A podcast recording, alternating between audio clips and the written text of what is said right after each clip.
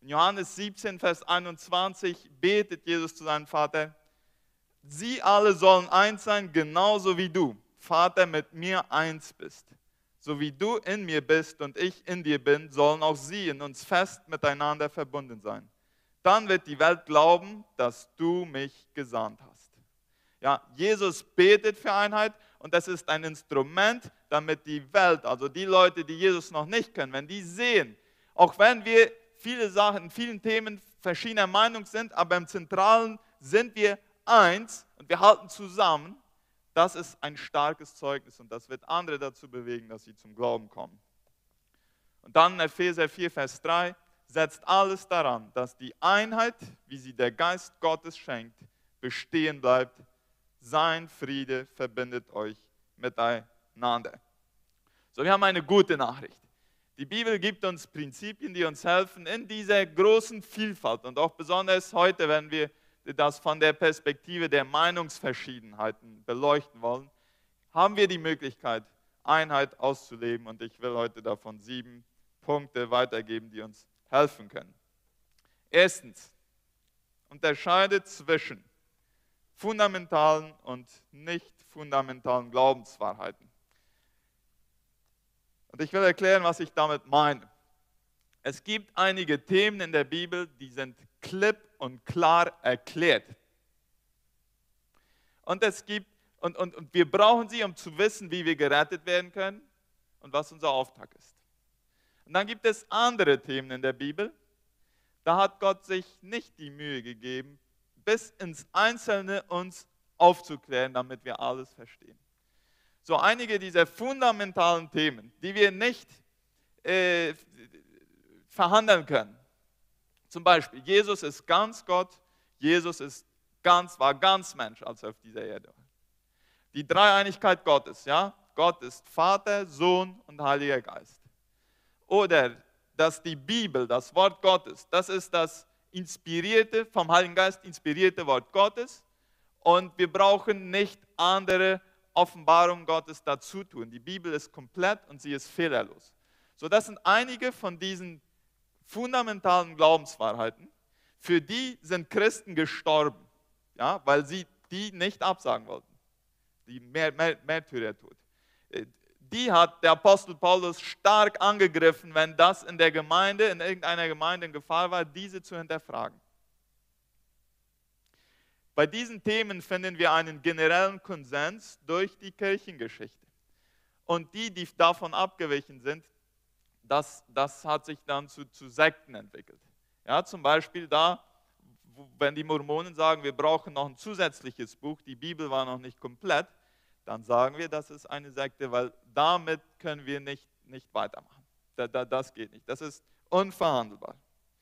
Und dann gibt es andere Themen, und ich habe die hier mal nicht fundamentale Glaubenswahrheiten genannt. Die sind auch wichtig, da finden wir aber zum Beispiel durch die Kirchengeschichte, dass verschiedene Bibelkenner, sehr gut aufrichtige Gläubige, zu verschiedenen Schlussfolgerungen gekommen sind. Zum Beispiel das Thema Vorherbestimmung und freier Willen. Wichtiges Thema. Aber gute Bibelkenner, aufrichtige Christen sind zu verschiedenen Schlussfolgerungen gekommen. Äh, Thema Endzeit. Alles, was mit Endzeit zu tun hat. Wichtiges Thema. Ja. Aber gute Bibelkenner, aufrichtige Christen sind zu verschiedenen, durch die Geschichte hindurch, zu verschiedenen äh, Schlussfolgerungen gekommen, wenn, wenn sie das äh, Thema analysierten. Wir können andere Themen dazu tun, die Rolle der Frau in der Leitung einer Gemeinde und so weiter und so fort. Mir geht es gar nicht darum, jetzt in diese Themen reinzugehen. Diese Themen sind wichtig, und ich glaube, sie müssen auch von einer Gemeindeleitung gelehrt werden und ein Standpunkt muss vertreten werden. Aber hier können wir auch Leute, die einen anderen, ein anderes Verständnis haben als wir, die können wir als Bruder und Schwester im Herrn ansehen. Das geht nicht mehr, wenn jemand sagt, die Dreieinigkeit Gottes, das ist nichts. Da können wir die nicht mehr als Bruder und Schwester im Herrn ansehen. Aber bei diesen letzten Themen, Themen die ich erwähnt habe, da geht das. Die Gefahr bei diesen nicht fundamentalen Themen ist, dass man, man kann sich leicht in Diskussionen hineinsteigen und eine Art Fanatismus entwickeln, wo es nur noch darum geht, den anderen zu beweisen, dass er falsch ist und ich richtig ist. Und da fängt es an, destruktiv zu werden. Abgesehen davon, glaube ich, muss der Rahmen auch geschaffen werden, auch darüber zu sprechen und auch zu argumentieren. Aber man kann Leute mit anderen Meinungen stehen lassen. In der Bibel, ich hoffe, ich werde nicht falsch verstanden, aber in der Bibel haben nicht alle Texte das gleiche Gewicht. Einige sind zentraler in der wesentlichen Kernlehre des Christentums angesiedelt und andere nicht so sehr. Um ein Beispiel zu geben, ist Matthäus 23, Vers 23, das ist eher hier illustrativ, dieser Text. Wehe euch, Schriftgelehrte und Pharisäer, ihr Heuchler, sagt Jesus. Denn ihr verzehntet die Minze und den Dill und den Kümmel und habt die wichtigeren Dinge, ja, das habe ich hier fett gedruckt, des Gesetzes beiseite gelassen. Das Recht und die Barmherzigkeit und den Glauben. Also es gibt wichtigere und weniger wichtige Dinge. Bei den wichtigeren Einheit, dieselbe Meinung. Bei den anderen können wir Leute mit anderen Interpretationen auch stehen lassen und uns weiter segnen und als Bruder und Schwester im Herrn benennen. Kommen wir zum zweiten. Gibt eine begrenzte Erkenntnis zu. Da haben wir zum Beispiel 1. Korinther 13, Vers 9. Wir erkennen stückweise, ja, nicht komplett, partiell. Oder 5. Mose 29, Vers 28. Vieles, was der Herr, unser Gott, tut, bleibt uns verborgen. Doch was er von uns erwartet, das hat er uns eindeutig mitgeteilt. Die Bibel sagt ganz klar, wie wir gerettet werden können und was Gott von uns erwartet. Jünger machen, die Jünger machen. Ja, das ist klar, ganz klar. Darüber hinaus, wie ich erst schon sagte, gibt es viele Themen, da hat es Gott nicht für nötig empfunden, uns alles bis ins Einzelne aufzuklären.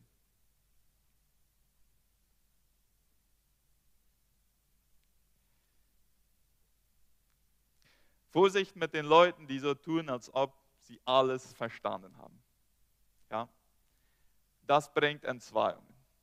Wer dieses beherzigen kann und mit viel Demut Gespräche angehen kann über Themen, die manchmal vielleicht heikel sind, aber immer mit dem Bewusstsein, gut, ich, ich sehe das zwar so und für mich scheint die Bibel klar zu sein, aber andere Leute haben andere Erfahrungen und andere Prägungen und, und vielleicht kann ja auch sein, dass die Person auch recht hat, dann können wir uns wahrscheinlich viele Schmerzen ersparen.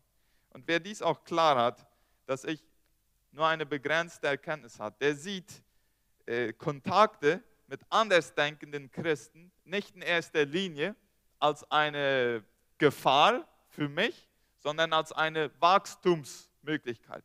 Denn es ist gut für mich, auch mich mit denen zu unterhalten, die einige Themen manchmal anders sehen. Denn es kann mir helfen, meinen Horizont zu erweitern. Es ist Wachstumsgelegenheit. Kommen wir zum nächsten. Halt es aus, nicht zu schnell zu kategorisieren. Dieses Prinzip gilt ganz besonders in Bezug auf Beurteilungen von Bewegungen innerhalb des Christentums oder des Weltgeschehens. Ja, mir fiel zum Beispiel auf, in, in, äh, in Brasilien, ich habe mit verschiedenen Pastoren mich unterhalten und wie die so sehr verschieden über ihren Präsidenten Bolsonaro sprechen. Ja? Äh, für einige ist das der große, gute Präsident, der, der das Christentum in Brasilien stärkt. Und für andere ist es, das Wort wurde gebraucht, ein Verrückter. Ja? So, so wir, wir sind, die, die, die Versuchung ist sehr schnell da, Menschen oder Bewegungen gleich zu kategorisieren und ganz in eine, eine Schublade zu stecken. Ich will mit euch eine Geschichte lesen, die, die, die Jesus erzählt hat und die uns meiner Meinung nach hilft, damit gesund umzugehen. Ein Gleichnis, eine Geschichte, Matthäus 13. Gottes himmlisches Reich kann man vergleichen mit einem Bauern und der guten Saat, die er auf sein Feld säte. Eines Nachts, als alles schlief, kam sein Feind säte Unkraut zwischen den Weizen und schlich sich davon. Als nun die Saat heranwuchs und sich Ehren bildeten, ging auch das Unkraut auf. Da kamen die Arbeiter des Grundbesitzers und fragten ihn, Herr, hast du nicht gute Saat auf dein Feld gesät? Woher kommt dann das Unkraut? Das muss mein Feind gewesen sein, antwortete der Bauer. Und hier die Tendenz von uns, den Arbeitern Gottes. Sollen wir hingehen und das Unkraut ausreißen? Und zwar sofort, fragten die Arbeiter. Nein, dabei würdet ihr ja den Weizen mit ausreißen. Lasst beides bis zur Ernte wachsen, dann werde ich den Erntarbeitern befehlen, reißt zuerst das Unkraut aus und bindet es zusammen, damit wir es verbrennen können. Den Weizen aber bringt in meine Scheune. So, diese Geschichte repräsentiert das, was im Reich Gottes passiert. Der Bauer oder der, der, der Eigentümer dieses Ackerfeldes repräsentiert Gott. Der Feind, der, der schlechten Samen reinsieht, ist, ist der Teufel. Und die Arbeiter, die, die für den Bauern arbeiten, das sind die, wir, die Kinder Gottes, die sich in den Dienst für Gott stellen. So, was will uns Jesus mit dieser Geschichte sagen? Ich verstehe sie so. Das Wirken Gottes und das Wirken Satans kann manchmal zum Verwechseln ähnlich sein. Warum? Weil der Satan ein Meister darin ist, zu lügen und nachzuahmen, weil er will ja Leute verwirren. Einer der Gespräche, und ich greife immer wieder auf meine letzten Wochen zurück, äh, mit einem Pastor, Werner Braun, das war mir sehr interessant. Er sagte, er war Teil einer, einer Erweckung vor 30 Jahren, die in verschiedenen Mennonitengemeinden in Brasilien stattfand. Der sagte, wir waren so voller Begeisterung und, und vorher, wir erlebten Sachen mit Gott und Menschen bekehrten sich und die Gaben des Heiligen Geistes und so weiter und so fort. Und dann sagte er, aber weißt du was, Raphael, wir haben so viele Fehler gemacht. Dann sagt er, überall, wo der Geist Gottes weht, da menschelt es auch. Überall, wo der Geist Gottes weht, da menschelt es auch. Und ich glaube, es passt mit dem hier zusammen. Der Satan streut da seinen Samen rein, wo er sieht, dass Gott was Großes am Tun ist. Und dann ist eine, eine Art Vermischung da. Ja, Gott tut vieles, aber irgendwie sind Satan seine Spuren und, und seine Früchte manchmal miteinander vermischt. Und, und weil das zum Verwechseln ähnlich sein kann, warnt Jesus uns, zu früh die Unterscheidung machen zu wollen. Er ruft uns auf, den Impuls zu widerstehen, sehr schnell alles zu kategorisieren. Und er sagt, dass wir gut daran tun, das gemeinsam bestehen zu lassen, bis wann? Was ist das Kriterium, um zu unterscheiden, was von Gott ist und was nicht von Gott ist? Die Frucht. Die Frucht. An der Frucht wird man erkennen. Das geht nicht am Anfang zu sehen. Das ist mehr am Schluss. Ja. Was ist Frucht? Äh, was weiß ich? Äh, werden dadurch Menschen zu Jesus geführt, durch die Kirche oder durch, äh, durch eine Bewegung innerhalb des Christentums? Werden Ehen geheilt? Äh, versöhnen sich Leute? Sehen wir die Frucht des Heiligen Geistes in den Personen, die, die da verwickelt sind? Das ist Frucht. Das ist Frucht. Wir müssen warten, bis die sichtbar wird, bis wir sehen können, ist es was davon ist von Gott und was ist nicht von Gott. Und wisst ihr, was ich noch glaube, was Jesus uns hier sagen will? Und äh, wenn jemand nachher mich korrigieren will, dann macht das. Dann wollen wir darüber sprechen. Ich bin sehr offen dafür. Aber ich glaube, Jesus sagt zu uns, wir sollen es lieber riskieren, Satans Wirken zu tolerieren, als Gottes Wirken mit einmal zu vernichten, weil wir es verwechselt haben mit Satans Wirken. Ja, das hört sich, wenn ich mich das sagen höre, das hört sich fast nach Irrlehre an. Ja? Aber so verstehe ich diesen Text. Oder versteht jemand von euch den anders? Lasst uns irgendwann darüber ins Gespräch kommen. Und Gott wird sagen, wann es Zeit ist zum Richten und er wird dann richten. Er hat uns gar nicht aufgerufen zu richten. Ich glaube, es ist wichtig, dass wir in unseren Gemeinden und so immer die Augen offen halten. Ja, was ist von Gott, was ist nicht von Gott. Das, natürlich, aber aufpassen, zu schnell zu kategorisieren. Es ein Stück weit aushalten lernen. Es, es ist nicht einfach zu sagen, ich, ich habe nicht den Durchblick hier. Ich weiß nicht, ob das von Gott ist oder, oder ja. Das ist nicht einfach. Das braucht viel Demut. Übrigens, ein reifer Christ verbringt mehr Zeit und Energie damit, mit seinen eigenen Fehlern zu arbeiten, als ständig zu suchen, was andere Christen falsch machen. Kommen wir zum nächsten. Erkenne Grauzonen an. Damals in der Gemeinde in, in, in Rom gab es zwei große Diskussionsthemen, wahrscheinlich noch andere, aber zwei waren. Eins war, sind gewisse Feiertage wichtiger als andere? Und das andere war, darf man Asado essen, der gebraten wurde, um Götzen zu ehren? Also das Thema vom Götzenopferfleisch.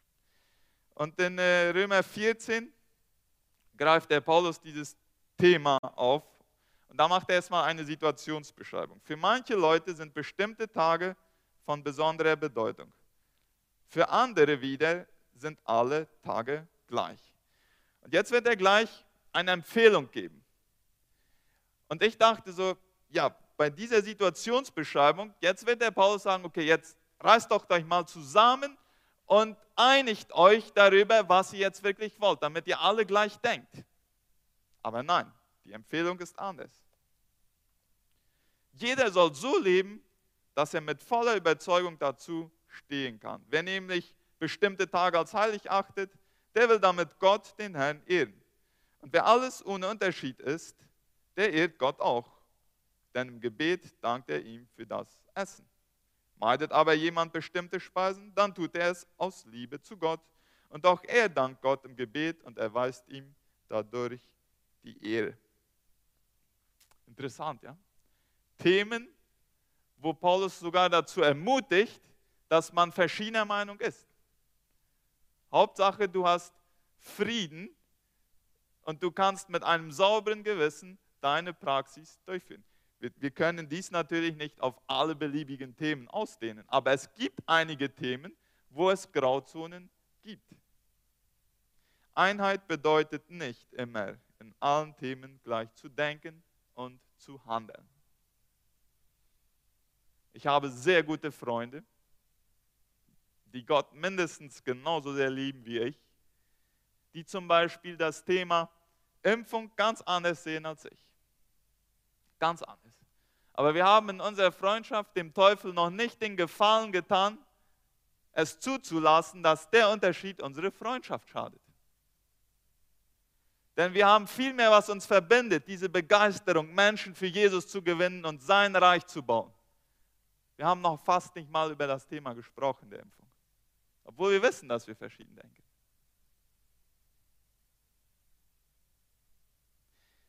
Dieses sagt uns nicht alles, was für mich gut ist, für den Glauben, für mein Wachstum im Glauben, muss auch unbedingt für den anderen gut sein. Und ich kann mit Menschen in Einheit und gegenseitiger Wertschätzung leben, obwohl wir verschieden über gewisse Themen denken. Und hier muss ich auch daran denken, dass mir immer wieder Personen auf fortgeschrittenen Alters zu mir sagen, als ich jung war, habe ich viel, ein viel stärkeres Schwarz-Weiß-Denken gehabt und viel mehr Themen. Je älter ich werde, umso fähiger werde ich, gewisse Grauzonen anzuerkennen, die es gibt. Auch in gewissen äh, Glaubensthemen. Kommen wir zum fünften. Vermeide unnötige Diskussionen. Es gibt Aspekte, für die es sich zu streiten lohnt. Und es gibt Themen, wo es sich nicht lohnt, auf Gespräche einzulassen. 2. Timotheus 2, Vers 14. Ermahne sie vor Gott eindringlich, dass sie endlich mit diesen sinnlosen Streitereien um Worte aufhören, was keinem nützt, sondern bloß diejenigen durcheinander bringt, die zuhören. Dann etwas später, Vers 23, lass dich nicht auf törichte und nutzlose Auseinandersetzungen ein. Du weißt ja, dass sie nur zu Streit führen. Wer Gott dienen will, soll sich nicht herumstreiten. Wann werden Diskussionen nutzlos und unnötig und destruktiv? Ich glaube zum Beispiel, wenn man merkt, dass man sich nur noch im Kreis dreht, dass man das, was man vielleicht schon zwei, dreimal durchgekaut hat, wieder anfängt von vorne durchzukauen. Wenn man vielleicht nur noch über eins oder zwei Themen in der Bibel spricht und man ist so, ich muss so sehr dafür kämpfen, dass ich glaube, dass ich durch freien Willen gerettet werde und nicht durch Vorherbestimmung. Und ich kann nur noch über das sprechen und über all die hunderten anderen Themen in der Bibel kann ich nicht mehr sprechen. Ich glaube, dann werden sie sinnlos und nutzlos und destruktiv.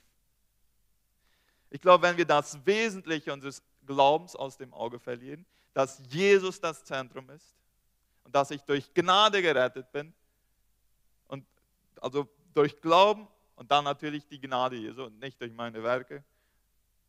Wenn wir das aus den Augen verlieren bei unseren Diskussionen, dann werden sie sinnlos und nutzlos und destruktiv. Wenn wir vergessen, dass wir in Wirklichkeit viel mehr Gemeinsamkeiten haben als Unterschiede, dann werden sie destruktiv. Und wenn unsere Diskussionen anfangen, persönlich zu werden. Wenn es erst nicht mehr äh, ist, ich glaube an den freien Willen und du an Vorherbestimmung und wir diskutieren sachlich darüber, sondern das geht schon ich gegen dich und du gegen mich. Ja. Äh, dann sollten wir vielleicht aufhören. So, nicht mal sich einlassen äh, auf, auf, auf diese Sachen. Vermeide streitsüchtige Personen. Wir tun niemandem einen Gefallen, wenn wir herumstreiten. Sechstens, Einheit bedeutet nicht immer Zusammenarbeit. Apostelgeschichte 15, 39 bis 40. Zwei Glaubenshelden, Paulus und Barnabas, die streiten sich heftig. Sie stritten so heftig miteinander, dass sie sich schließlich trennten. Während Barnabas mit Markus nach Zypern hinüberfuhr, wählte Paulus als seinen Reisebegleiter Silas. Die Gemeinde vertraute ihn der Gnade Gottes an und so begann er seine Reise. Paulus und Silas waren Glaubenshelden, beide. Beide hatten Großartiges mit Gott erlebt. Und jetzt hatten sie ein Thema, wo sie unterschiedlich dachten. Sie wollten eine neue Reise machen, eine neue Missionsreise. Der Barnabas wollte den Johannes Markus mitnehmen, den sie schon mal auf einer vorigen Reise mit hatte, aber der durch seine Unreife auf der Reise entschieden hatte, nicht weiterzumachen, weil er aus irgendwelchen Gründen nicht durchgehalten hat. Es schien ihm doch wohl zu schwer zu sein, mit diesen Männern zu arbeiten. Und der Paulus sagt, nein, der hat versagt, so einen brauche ich nicht auf, in meinem Team. Ich will mit denen, die wirklich durchziehen. So, was haben sie gemacht? Ich glaube, statt es als eine Spaltung zu gestalten, was ich hier sehe, ist eine Multiplikation. Anstatt ein Missionsteam haben sie zwei Missionsteams gemacht. Ja, das ist schon mal nicht schlecht. Was ich auch noch sehe, die Gemeinde scheint nicht einen großen Skandal aus diesem Streit gemacht zu haben. Nein, sie geben sogar ihren Segen. Ja, also einen Raum dafür schaffen, dass man manchmal verschiedener Meinung sein kann in diesen Themen. Und das ist okay. Es ist utopisch zu erwarten, dass wir immer alle gleich denken. Und wenn ihr wegen einem gewissen Thema jetzt nicht zusammen in einem Team arbeiten könnt, dann ist das okay. Dann dürft ihr in verschiedenen Teams arbeiten. Und anstatt lange zu streiten, sagen sie, okay, wir, wir, wir werden nicht sehr viel Zeit damit verbringen. Jeder hat seinen Standpunkt klar gemacht, sie kamen nicht zu einer Einigung. Und nachher sagen wir, werden nicht viel Zeit mehr verlieren, wir werden uns wieder auf das konzentrieren, was das Wesentliche ist, das Evangelium weiterzubringen. In der Literatur über Leiter, Leiterschaft Leitungsteams lesen wir, dass man drei, äh, drei Eigenschaften braucht für ein gutes Leitungsteam. Kompetenz, Charakter und Chemie. Ja? Also die Fähigkeiten, das zu tun, der Charakter, also mein, mein Lebensstil äh, äh, ist wichtig und die Chemie, dass man gut zusammen mitarbeiten kann. Wir sollten nicht erwarten, dass jeder mit jedem gut zusammenarbeiten kann. Und das ist auch einer der Gründe, warum unsere Gemeinde vor fast zehn Jahren mal entschieden hat, dass wenn wir Mitarbeiter suchen für die verschiedenen Arbeitsteams in unserer Gemeinde, dass der Ältestenrat auf Namen hinweisen kann. Weil man sehen kann, wo Kompetenz, Charakter und wo Chemie ist. Nicht jeder kann mit jedem gut zusammenarbeiten. Paulus und Barnabas, die hatten beide Kompetenz und Charakter. Die hatten eine Chemie. Wenn die hätten sollen zusammenarbeiten in dem Moment, das wäre ein Desaster gewesen. Also ich glaube, wir müssen diese Sachen einfach sehr realistisch sehen.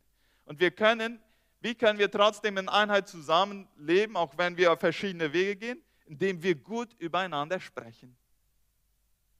Dann sind wir in Einheit, weil wir beide in dieselbe Richtung ziehen, auch wenn wir nicht sehr eng zusammenarbeiten. Wir können nicht jedermanns bester Freund sein. Einige von euch kennen Arthur Dick aus Curitiba, ein bekannter Lehrer und, und äh, Prediger. Ist auch mal in Paraguay schon ein paar Mal gewesen. Der sagte zu mir, in der Bibel gibt es viele, fast immer kleine Gemeinden und sehr verschiedene Gemeinden. Wir sollten gar nicht versuchen, alle Gemeinden gleich zu machen. Menschen sind so sehr verschieden. Wir brauchen alle Arten von Gemeinden, um alle Arten von Menschen zu erreichen. Was, was Stil angeht, ja, was Formsache angeht. Die Prinzipien, die verhandeln wir nicht, ja, die, die Evangeliumsprinzipien. Aber darüber hinaus müssen wir Vielfalt zulassen, weil Gott sein Volk so vielfältig haben will. Und kommen wir zum siebten und letzten. Konzentriere dich auf den Missionsauftrag. Wann hörte der Streit zwischen Barnabas und Paulus auf? Als jeder sich an die Arbeit machte, um das Evangelium an, an, zu denen zu bringen, die Jesus noch nicht äh, kennen. Sie würden dem Satan nicht den Gefallen tun und sich Stunden und Wochen und Monate lang in der Gemeinde streiten über ein Thema, wo sie sich nicht einig werden, während draußen die Menschen verloren gehen und zur Hölle gehen, weil wir es versäumt haben, das Wesentliche zu tun. Max Lucado hat das so formuliert, wenn Menschen, die zum Fisch, wenn die zum Fischen berufenden Leute nicht fischen, dann kämpfen sie. Wird die für draußen bestimmte Energie drinnen genutzt, ist das Ergebnis explosiv. Und die Gemeinde ist bestimmt, um nach draußen zu arbeiten.